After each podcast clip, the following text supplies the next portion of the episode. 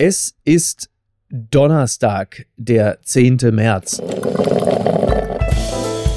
Apokalypse und Filterkaffee. Die frisch gebrühten Schlagzeilen des Tages. Mit Mickey Beisenherz. Einen denkbar guten Morgen und herzlich willkommen zu Apokalypse und Filterkaffee, das News Omelette mit einer kleinen Sonderausgabe, die sich auch heute mit dem Thema Putins Angriffskrieg beschäftigt. Und zu diesem Zwecke freue ich mich sehr, dass wir einen absoluten ausgewiesenen Experten haben, den wir sprechen können. Er war langjähriger Leiter des ARD-Studios in Moskau, hat viele persönliche Verbindungen in das Land Russland. Hallo Udo Lilischkes. Hallo. Das äh, Attribut Putin-Versteher, das hätte man vor ein paar Wochen vielleicht noch flapsig benutzt. Das würden Sie mittlerweile wahrscheinlich weit von sich weisen, oder? Ich hätte es auch vor Wochen schon zurückgewiesen, weil es hatte ja eine bestimmte Konnotation. Es wurde ja eingesetzt für Menschen, die eine verblüffend große Sympathie zeigten für Putins Motive und Argumente. Und deswegen war ich da nie in Gefahr als Putin-Versteher tituliert zu werden. Diese Menschen, wie zum Beispiel Gregor Gysi, zeigen sich jetzt aber auch bass erstaunt über das Verhalten äh, des russischen Diktators. Das hätten sie dann auch nicht erwartet. Insofern ist das mit dem Putin-Versteher auch inhaltlich ja auch nicht mehr ganz so, äh, nicht mehr ganz so zutreffend. Ja, ja, das stimmt. Es ist vieles interessant in dieser Phase. Putin hat ja, wenn man so möchte, seine Maske wirklich fallen lassen, aber mhm. jeder, der lesen konnte und ein bisschen verstehen wollte, hätte ja schon vor vielen, vielen Jahren eigentlich rauskriegen können, was das für ein Mann ist, nämlich ein, ein wahrhafter Autokrat, der, der alles kaputt gemacht hat, was in Russland ja. noch als Demokratie hätte verstehen können. Äh, und jetzt sieht man halt, dass zum Beispiel Frau Schwesig ja da eine ziemlich elegante smarte Kehrtwende hingelegt hat. Fanden Sie es elegant? Fand ich toll. Äh, nein, ich fand natürlich zynisch, aber sie hat so so smart und einfach äh, kaltschnäuzig gemacht, dass man ja fast schon sich wundern kann. Andere haben so wirklich Zerknirschung gezeigt. Platzek, mhm. Matthias Platzek zum Beispiel, hat ja doch gesagt, oh ja, wir haben es alles falsch gesehen, was natürlich auch Unfug ist. Er ist intelligent genug und hatte genug Informationen, um richtig zu sehen. Der letzte Schritt Putins, klar, der Überfall ja. auf das Nachbarland, das hat dann all diesen Menschen unmöglich gemacht, weiter an der alten Geschichte festzuhalten. Es gab ja mehrere Zäsuren. 2008 Georgien, 2014 sicherlich die große Zäsur, ähm, die Annexion der Krim. Trotzdem die Frage, dieser Putin, der 2001 noch im Bundestag geredet hat, war das ein anderer oder war der immer schon so und zeigt jetzt das, was in ihm schon damals angelegt war? Sorokin beispielsweise hat in diesem vielbeachteten Text in der Süddeutschen ja eher erkennen lassen, dass es im Grunde genommen immer schon war und er hat den Geist des KGB mit äh, schwarzer Milch aufgesogen. Zitat. Ja, natürlich, Sie müssen ja nur zurückschauen. Es gibt ja auch tolle Bücher darüber. Karen Davisha Putins Kleptocracy, wo sie das minutiös nachzeichnet, wo Putin herkommt, wie er schon in St. Petersburg äh, natürlich Kontakte auch zur Mafia, zur Tambov-Mafia aufbaute. Da verschwand ja schon sehr viel Geld, weil er Firmen etwa äh, Exportlizenzen gab. Ganz kurz nur, Petersburg damals war in großer Not, die hatten nichts zu essen, brauchten Fleisch zum Beispiel. Und Putin gab dann Exportlizenzen an sehr dubiose Firmen, die machten sehr bizarre Verträge und sollten dann russisches Öl oder russische Rohstoffe tauschen gegen Fleisch im Westen. Das war ja erstmal eine gute Idee. Bartergeschäfte waren ja. gesagt. Und die haben sich selbst dann Kommissionen äh, von 25 bis 50 Prozent eingeräumt. Und das Fleisch kam dann trotzdem nicht an. Und das wurde dann aufgedeckt. Putin war kurz davor, richtige Probleme zu kriegen, aber ist da gut rausgekommen, weil weder Jelzin noch damals der Bürgermeister Petersburgs das verfolgt haben. Und man denkt auch, dass der KGB damals eine schützende Hand über ihn hielt. Also da ging es schon los. Und seitdem weiß man eigentlich, dass er nie vorhatte, eine demokratische, äh, ein demokratisches Russland zu bauen. Das war eine kleine Gruppe von gut vernetzten Leuten, die wollten nur den Zugriff behalten auf Rohstoffe, auf die Reichtümer des Landes. Die wollten nie Demokratie. Von daher, weil all das, was wir im Bundestag hörten, äh, natürlich, das klang sehr gut. Es gab ja auch Standing Ovations aber schon da war klar, das ist kein Demokrat. Putin hat ja unter anderem der Ukraine vorgeworfen, eine Kleptokratie zu sein, wo äh, viele gesagt haben, ja, da hast du ja gerade leicht reden. Es besteht da trotzdem noch ein Unterschied, ob man selber ein äh, Interesse daran hat, sich selber überall zu bereichern und zu bedienen, aber das innerhalb der eigenen Landesgrenzen oder ob man halt eben vorhat, das großrussische Reich wiederherzustellen.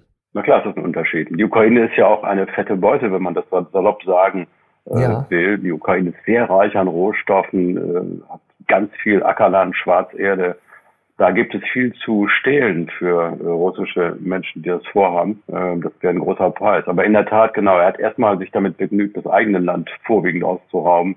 Und das so erfolgreich. Es gibt Studien, wonach etwa die Hälfte des Finanzvermögens bereits im Ausland geparkt ist, also geklaut wurde. Und äh, da ist nicht mehr viel stehen geblieben. Das hat Russland natürlich in der ganz fiese Ecke geschoben und die Perspektiven des Landes waren schon vor dem Einmarsch in die Ukraine äh, ziemlich düster. Und jetzt ist, glaube ich, der Ofen wirklich aus. Jetzt hat gerade Morgan Stanley, eine große Investitionsbank, eine amerikanische, prognostiziert, dass Russland wahrscheinlich bankrott geht, vielleicht schon Mitte April. Das ist natürlich eine Entwicklung, die mir große Sorgen macht, weil ich viele Menschen dort mag und kenne und ja, das ist nicht gut. Die ganz banalen oder die vermeintlich banalen Dinge äh, spielen ja auch eine Rolle. Also die McDonald's macht dicht in Russland, Coca-Cola zieht sich zurück, Ikea, also all das, was wir hier als selbstverständlich erachten und auf eine Art und Weise konsumieren, dass es uns einfach gar nicht mehr auffällt. Was bedeutet das für die russische Bevölkerung und was könnte daraus erwachsen? Also könnte sich auch dadurch ein Druck auf Putin ergeben? Weil es genau an sowas plötzlich mangelt? Könnte man hoffen. Es könnte aber auch theoretisch der gegenteilige Effekt eintreten. Das ist immer davon abhängig, mit wem Sie reden. Es gibt eine große Gruppe, keiner weiß, ob das jetzt 50-50 ist oder 60-40, eine große Gruppe, die durch seine Propaganda schon so verdreht ist, dass sie sagen, nein, jetzt müssen wir so zusammenhalten, müssen mhm. Opfer bringen und dem Westen mal zeigen, dass er uns nicht in die Knie zwingen kann. Aber natürlich werden alle äh, erstmal einen Schock kriegen. Es beginnt ja schon bei der Damenwelt, ja, Chanel, die ganzen Kosmetikartikel, die ja so wichtig sind für russische Frauen, alle die fallen weg. Und dann eben McDonalds und ganz viel mehr. Und ich glaube, das wird in den nächsten Tagen und Wochen ein wirklicher Eye-Opener sein, ein Augenöffner sein.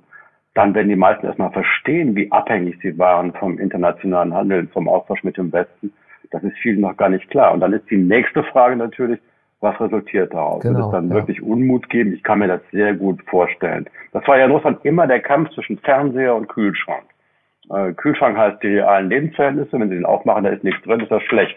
Und Fernseher heißt natürlich, ähm, das ist die Propagandawelt. Und da hatte ich nach der Krim, das ist ein gutes Beispiel, da waren alle happy und seine Zustimmungsraten gingen durch die Decke. Da war das patriotische, nationalistische ganz angesagt und keiner guckt in den Kühlschrank. Aber das hält eben nicht lange. Das hält ein Jahr oder zwei und dann macht man den Kühlschrank auf und sagt, hoppla, da ist aber gar nichts drin. Übersetzt, Reallöhne sinken immer ja. weiter. Die Rentner haben nichts mehr zu essen. Und dann verblasst dieser ideologische Trick wieder und äh, dann ist Feierabend. Also von daher, ja, ich kann mir gut vorstellen, dass da eine Ernüchterung der, der ganz brutalen Art einsetzen wird. Und da muss man sehen, wie dicht kann Putin den Deckel auf dem Topf halten. Denn er hat ja repressive Instrumente geschaffen, die Demonstrationen schon im Keim ersticken können. Ich glaube, inzwischen sind 11.000, 12.000 Menschen verhaftet worden bei diesen Protesten. Das waren ja gar nicht so viele Proteste. Anfang der Woche waren es noch 4.000 ungefähr, ne? Also ja, ja, nee, nee. Die letzte Zahl waren 11.000, aber das ist schon wieder zwei Tage her. Ich kann mir gut vorstellen, dass es noch mehr geworden sind. Die spannende Frage ist, was ist denn, wenn es zehnmal oder hundertmal so viele Proteste gibt? Dann irgendwann kann auch dieser wundervolle äh, Solotov, der Chef der Nationalgarde, nichts mehr machen. Ja, ja und dann wird's aufregend. Davor hat Putin natürlich große, große Angst, wie jeder Autokrat. Er versucht ja natürlich die, die Hoheit über die Medien zu haben. Das gelingt ihm ja offensichtlich auch ganz gut. Die Frage ist, gibt es jetzt überhaupt noch freie Medien innerhalb Russlands, innerhalb äh, Moskaus oder strahlen die jetzt schon von außen rein? Und interessieren die Leute, wer auch immer die Leute sind, sich überhaupt großartig dafür? Kommt das da an? Also es gibt, um damit mal anzufangen, es gibt eigentlich jetzt gar nichts mehr. Null. Es gab ja in den letzten Jahren immer noch ein paar sogenannte Feigenblätter. Es gab Echo Moskwi, dieses Radio seit den 90ern, ein sehr tolles, offenes Radio, dass das immer beide Seiten zu Wort kommen ließ. Es gab die Nova Gazeta, es gab TV Dost etwa, das ist ein Fernsehkanal, ähm, der am Ende nur noch im Internet auftreten konnte, weil er aus den Kabelnetzen rausgeschmissen wurde. Aber es gab noch was. Und das hat Putin in den letzten Tagen nochmal richtig abrasiert. Und das Entscheidende war jetzt ein neues Gesetz in der Duma in, in riesiger Geschwindigkeit verabschiedet, dass jetzt alle Falschinformationen aus Kreml-Sicht falsche Informationen unter hohe Gefängnisstrafen stellt. Das heißt bis zu 15 Jahren. Und auch Ausländer. Also jetzt ein, ein Korrespondent der BBC, der es wagt, das Wort Krieg in den Mund zu nehmen, kann dafür ein paar Jahre ins Gefängnis geben. Ja. Und dadurch bedingt natürlich haben ganz viele den Laden zugemacht. CNN ist weg und, und, und äh, viele andere eben.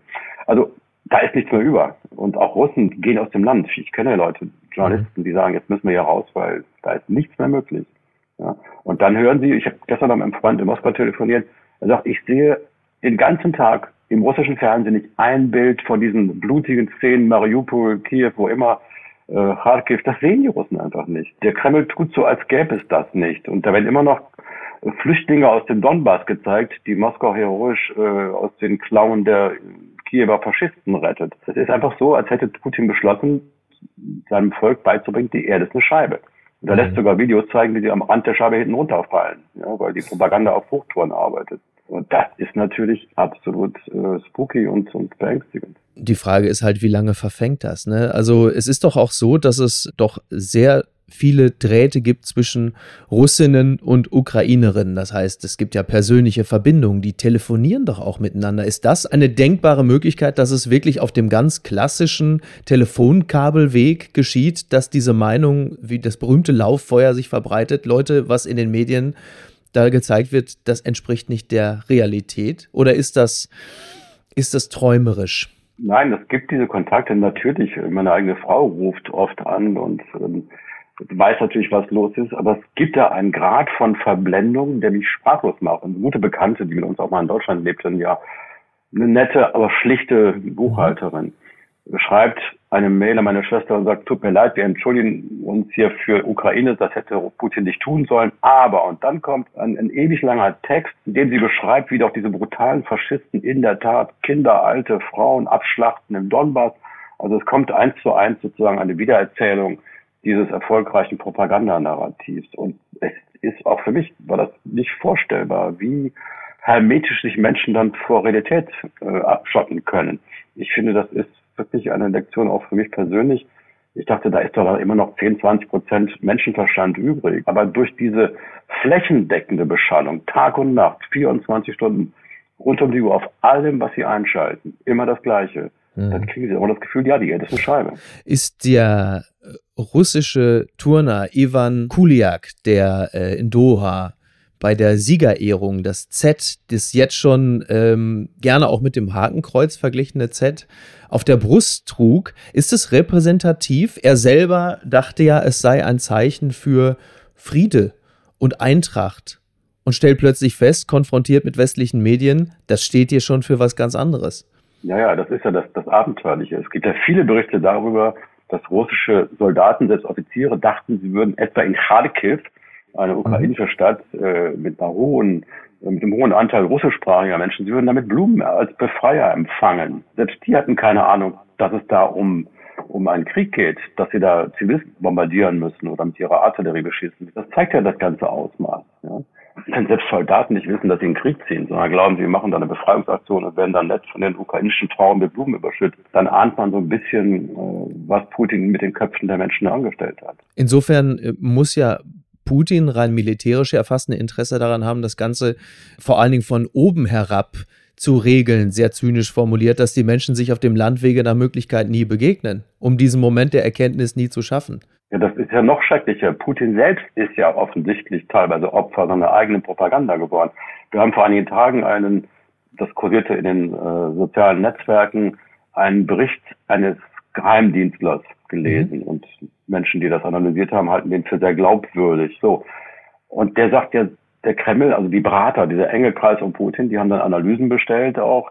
Aber es war schon klar, welche Analysen kommen sollten, nämlich solche, die Putin gefallen. Das heißt, die, diese Speichelleckerei äh, ja. und, und, und Zustimmung rund um Putin rum äh, hat wohl auch dazu geführt, dass er selbst dachte, in zwei, drei Tagen hätte er das Ding äh, eingetütet, um es mal salopp zu sagen. Ja. Und es wurde ja auch ein Artikel veröffentlicht, der stand schon bei, verschiedenen russischen staatlichen Medien äh, schon im Internet.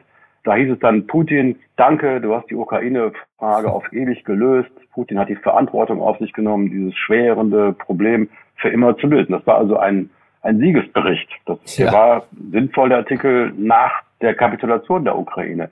Den hat er da schon reinstellen lassen. Und dann merkte er erst, hoppla, die kommen aber irgendwie nicht voran. Da mhm. ist ja auf einmal, geht's ja gar nicht mehr voran. Das dauert ja nicht zwei Tage, auch nicht fünf Tage, auch nicht zehn Tage, es geht immer weiter, der Widerstand. Das heißt, er selbst war offensichtlich ja gar nicht informiert darüber, wie die Stimmung in der Bevölkerung ist. Ich meine, es gibt so viel Geheimdienst in Russland, da wird so viel Geld reingesteckt, die sind so dominant.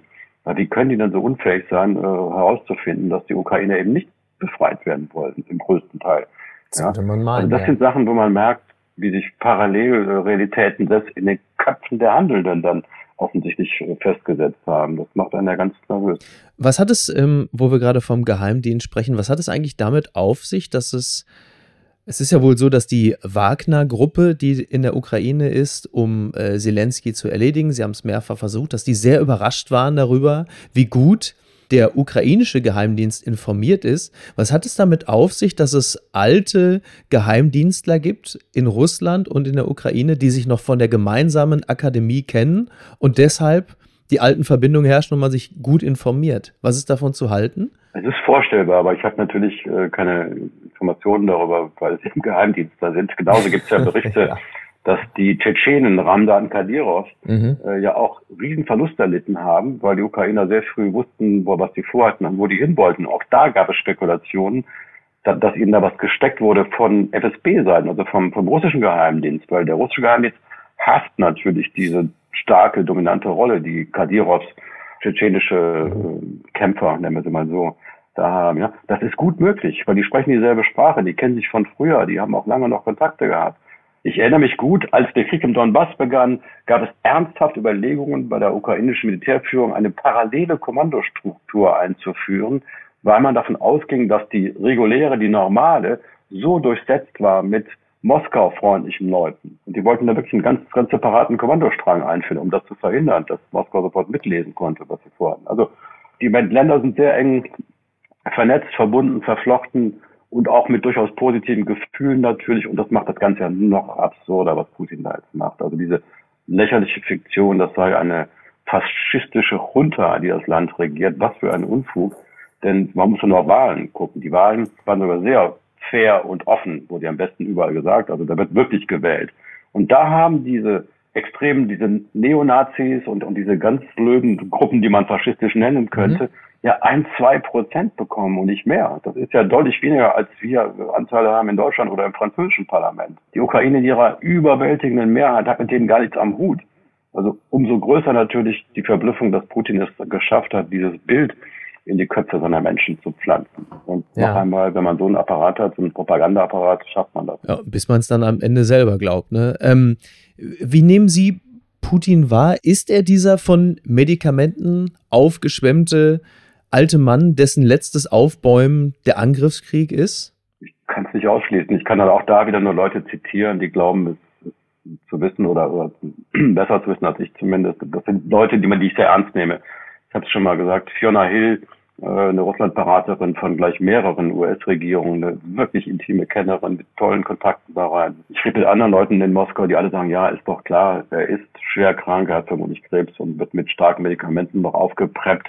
Aber ich bin weder Arzt noch habe ich eine ja, Kristallkugel, ich kann das, kann da nicht ganz tief reingucken. So die äußere Anmutung war ja schon so, wenn man die Bilder sah. Jetzt gibt es also seinen Sicherheitsrat hinter sich äh, versammelte. Da sah er nicht aus wie der Putin, den wir noch früher kannten, von ein paar Jahren noch kannten. Wir sprechen am Mittwochmittag, am späten Mittwochmittag, das muss man zur Einordnung dann doch mal dazu sagen.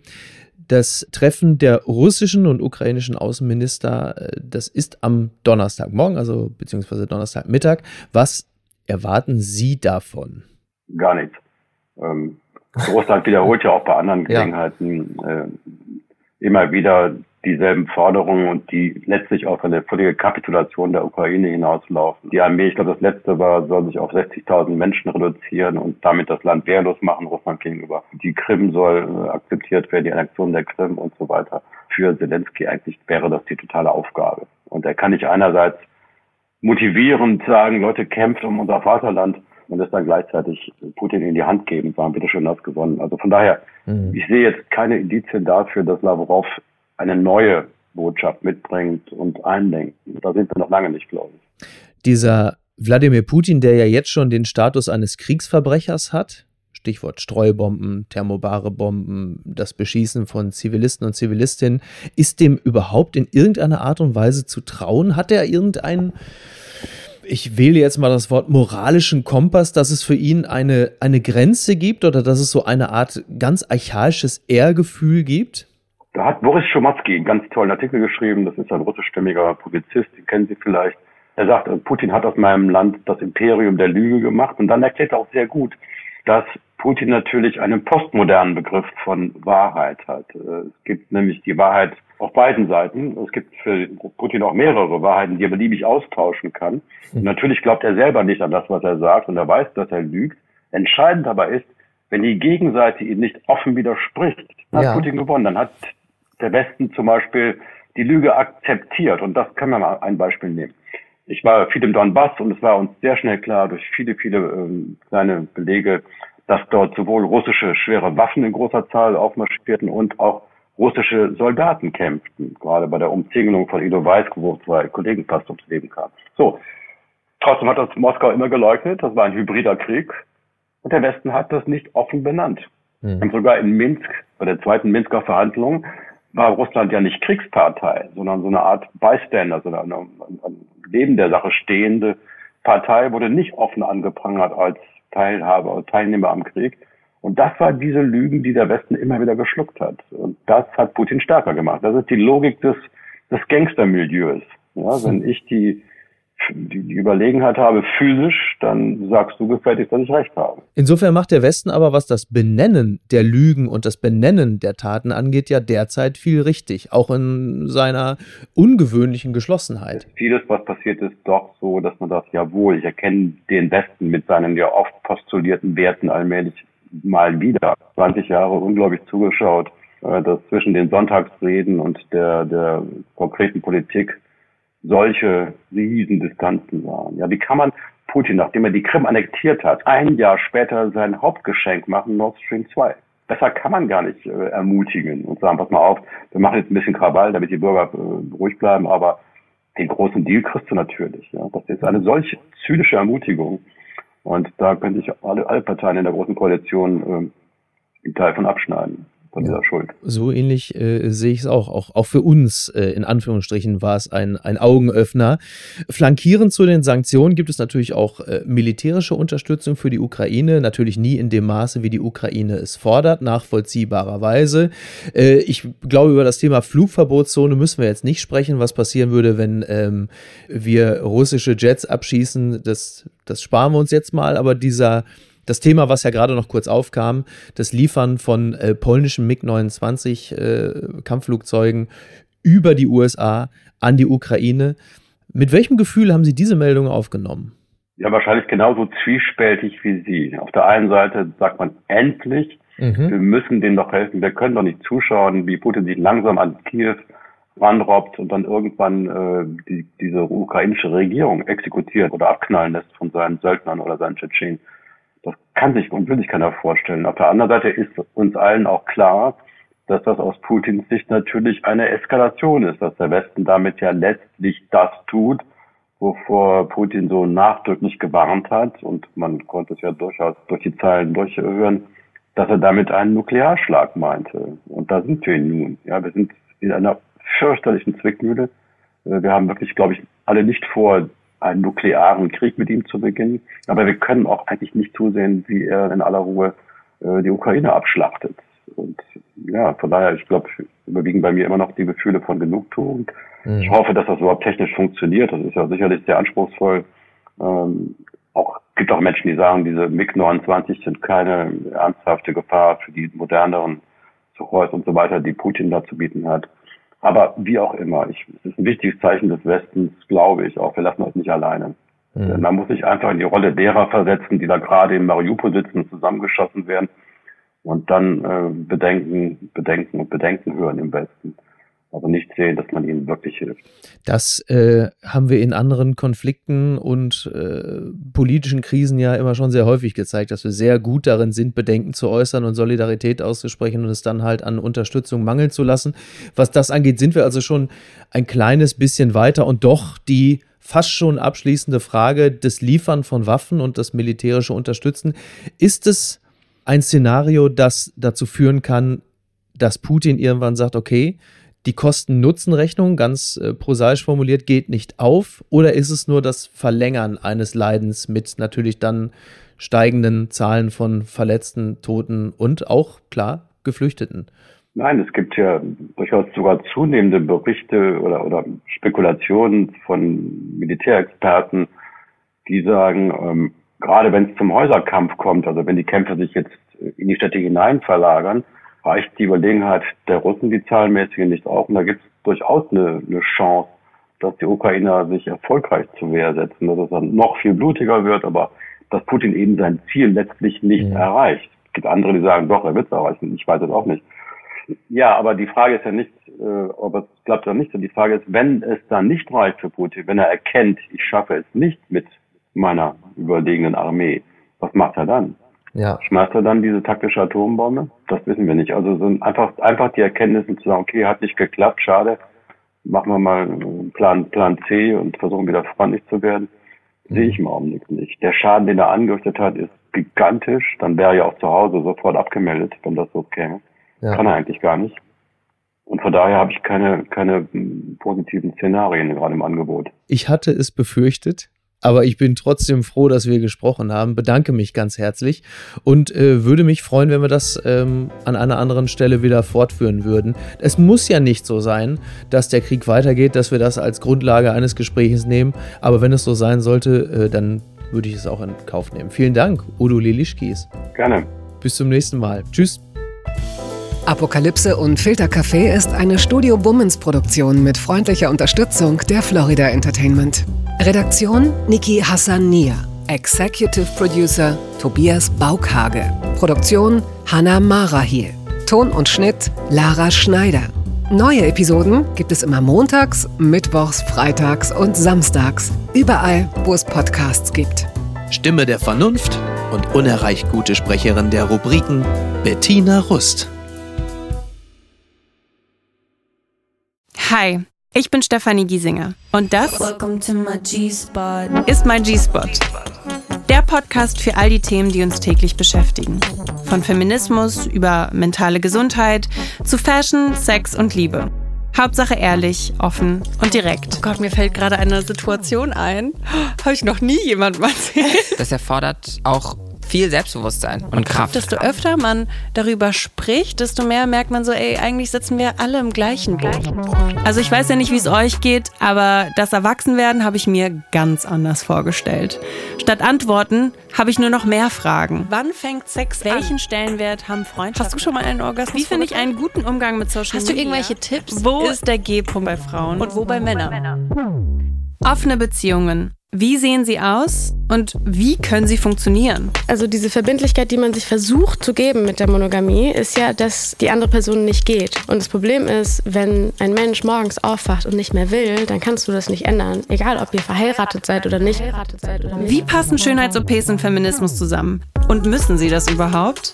Wie baut man ein eigenes Business auf und ist seine eigene Chefin? Und da habe ich auch wirklich das erste Mal gesehen, okay, wie es falsch laufen kann, so, weil es ging dann halt so damit los, Markenname, okay, wurde alles gecheckt, wurde nicht gecheckt, wir wurden verklagt. Ist Mode wirklich so oberflächlich oder steckt mehr dahinter? Ich glaube tatsächlich, und darauf bin ich nicht stolz, dass ich Holz in diese Social Media Sphäre gebracht habe. Also es gab schon bei YouTube, aber so Holz? bei Sna Holz, so Klamottenholz. Lasst uns gemeinsam Antworten finden auf all die großen und kleinen Fragen, über die noch viel zu wenig gesprochen wird. Zusammen mit bekannten Menschen, Freundinnen und Expertinnen lernen wir dazu und teilen gemeinsam einen Spot, an dem keine Frage tabu ist und alle willkommen sind. Jeden Mittwoch tauchen wir mit Leichtigkeit tiefer in Themen ein, die uns bewegen. G-Spot. Ab sofort überall, wo es Podcasts gibt. Ich freue mich drauf. Ich werde feucht, ich werde erregt am Körper und ich gehe dabei so wow, wow, wow, wow.